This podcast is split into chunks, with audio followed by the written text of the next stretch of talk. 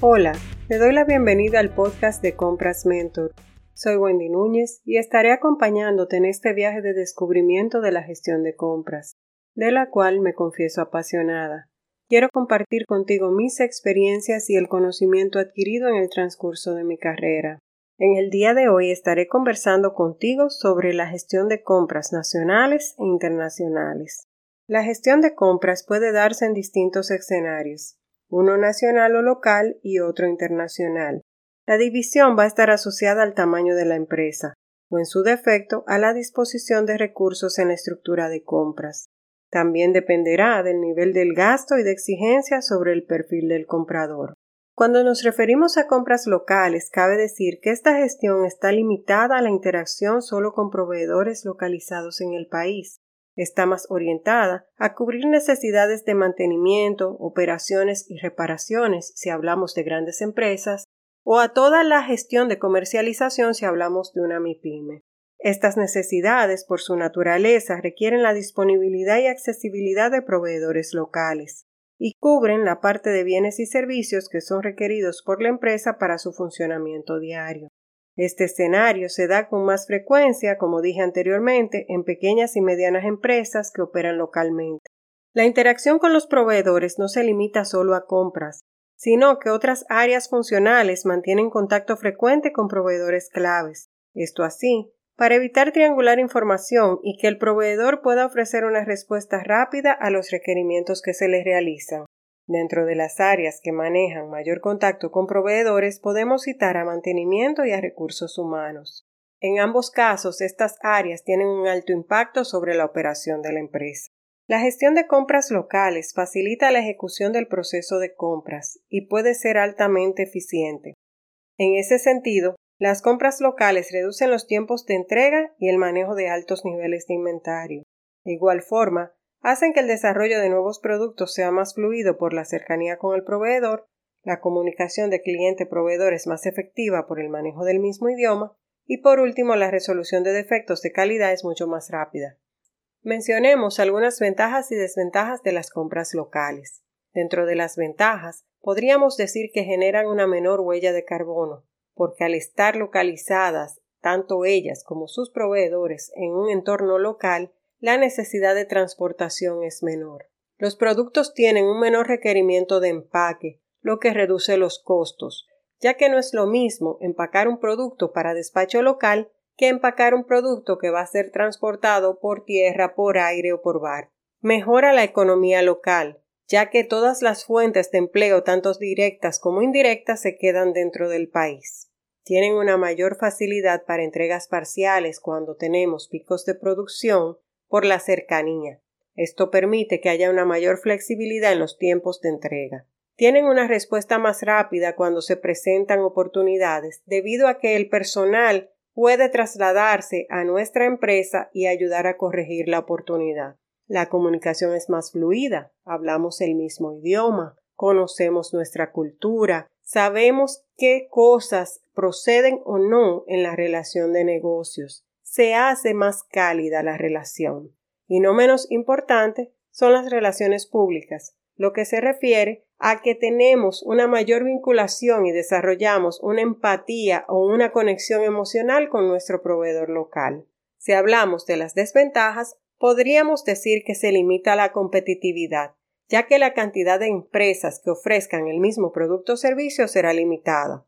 Se limita el acceso a tecnología de punta. En muchos casos el proveedor local tarda mucho tiempo en reinvertir en maquinaria y aunque muchas veces su trabajo es de calidad, pues el tiempo que le toma llegar a ese nivel es mayor que si su equipo fuese de última generación. Así como puede ser fácil desarrollar una relación o una conexión emocional con nuestro proveedor, esto puede actuar a favor y en contra. ¿Por qué en contra? Porque se puede generar conflicto de interés en atención a que nos sintamos cómodos trabajando con un proveedor y éste sea más favorecido con los productos o servicios que manejemos. Otra desventaja es que creamos una dependencia del proveedor en el cliente. Esto así debido a que si somos una empresa muy grande, pues tenemos un peso fuerte dentro de esa empresa más pequeña. Y por último podemos mencionar la restricción en cuanto al alcance de las economías de escala, esto atado a la limitación de capital, a la limitación de adquisición de materia prima debido a los altos costos de transportación que se suman, ya que muchas veces la materia prima hay que buscarla en otros países, incrementando así el costo de la producción. Ahora bien, si hablamos de la gestión de compras internacionales, en este tipo de gestión, como su nombre lo indica, el comprador está expuesto a trabajar con proveedores en múltiples países. En ese sentido, el perfil que se exige al comprador es mucho más alto, comenzando por la necesidad del manejo de uno o varios idiomas adicionales y el conocimiento de otras culturas. Por lo tanto, se espera un manejo emocional con un mayor nivel de madurez. En muchos casos, en esta gestión es difícil ponerle rostro a la voz, y aunque cada día las redes sociales nos ayudan a cerrar esta brecha, Aún así, estas relaciones manejan niveles de interacción mucho menos cálidos que las compras locales. La gestión de compras internacionales se maneja a un nivel más transaccional y menos emocional. La relación de negocios se limita en la mayoría de los casos a la negociación de los términos y condiciones de la compra y al seguimiento de que lo pactado se cumpla en las fechas establecidas. El manejo de los tiempos en esta gestión es mucho más cerrado, ya que está limitado por la distancia y el soporte que se recibe del proveedor es mínimo ante cualquier requerimiento o situación. Cabe mencionar que estas situaciones se ven afectadas por los volúmenes de compra que se manejen. En esta gestión es poco lo que se puede hacer respecto al manejo de los tiempos de entrega. Los desarrollos con proveedor toman más tiempo por la distancia y hay una falta de empatía del proveedor a apoyar las necesidades de producción del cliente.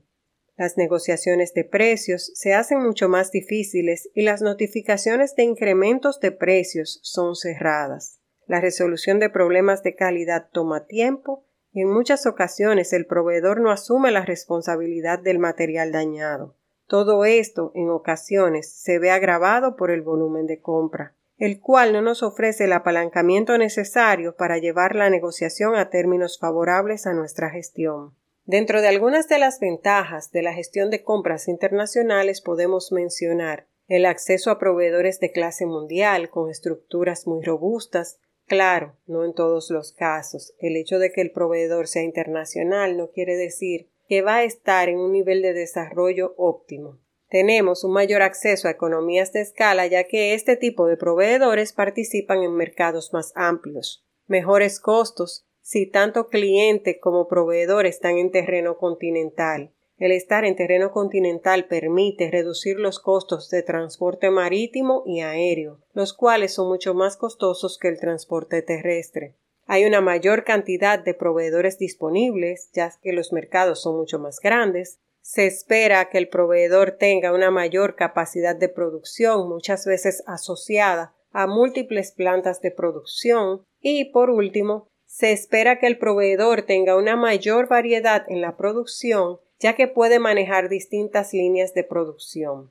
Dentro de algunas de las desventajas de esta gestión, podemos mencionar que los tiempos de entrega son mucho más largos y requieren a este adicionarle el tiempo de transporte o de tránsito. El pago de impuestos que puede estar asociado al país de origen, aunque en países como el nuestro, si se pertenece a sectores como el de zona franca, todo lo que se importa entra libre de impuestos, la estabilidad política. Muchas veces podemos acceder a proveedores en países de bajo costo pero que este bajo costo muchas veces está asociado a una inestabilidad política del país. El manejo de distintas zonas horarias es una desventaja al momento de solucionar problemas. Si tenemos un proveedor que está en Europa, pues debemos realizar nuestra gestión muy temprano en la mañana a fin de poder conectar un par de horas con el proveedor en sitio. Si trabajamos con Asia, donde tenemos diferencias hasta de 12 horas, pues la comunicación usualmente tiene que hacerse a deshoras para una de las partes. Por último, la tasa de cambio y sus fluctuaciones. Ya que este es un mercado dinámico, mi recomendación es manejar monedas fuertes, tal como el euro o el dólar americano, ya que permiten hacer negociaciones por más tiempo y así evitar cambios frecuentes en nuestra gestión de precios o afectar de alguna manera nuestros proyectos de reducción de costos. Para finalizar, es importante recalcar que tanto las compras locales como las internacionales son críticas en el desempeño de la empresa. En ocasiones coexisten dentro de la misma estructura como funciones separadas, y en otros casos están fusionadas en un solo individuo. Sin que esto sea meramente un detalle estructural, la gestión de compras y su complejidad siempre presentará un reto para el profesional que la ejerza, sobre todo si quien la ejecuta está orientado al logro de metas y objetivos. Te espero en el próximo episodio. Y sin importar el momento del día en que me escuches, recuerda, la vida es hoy, es ahora, disfruta, cada día trae su propio afán. Da gracias y sé feliz.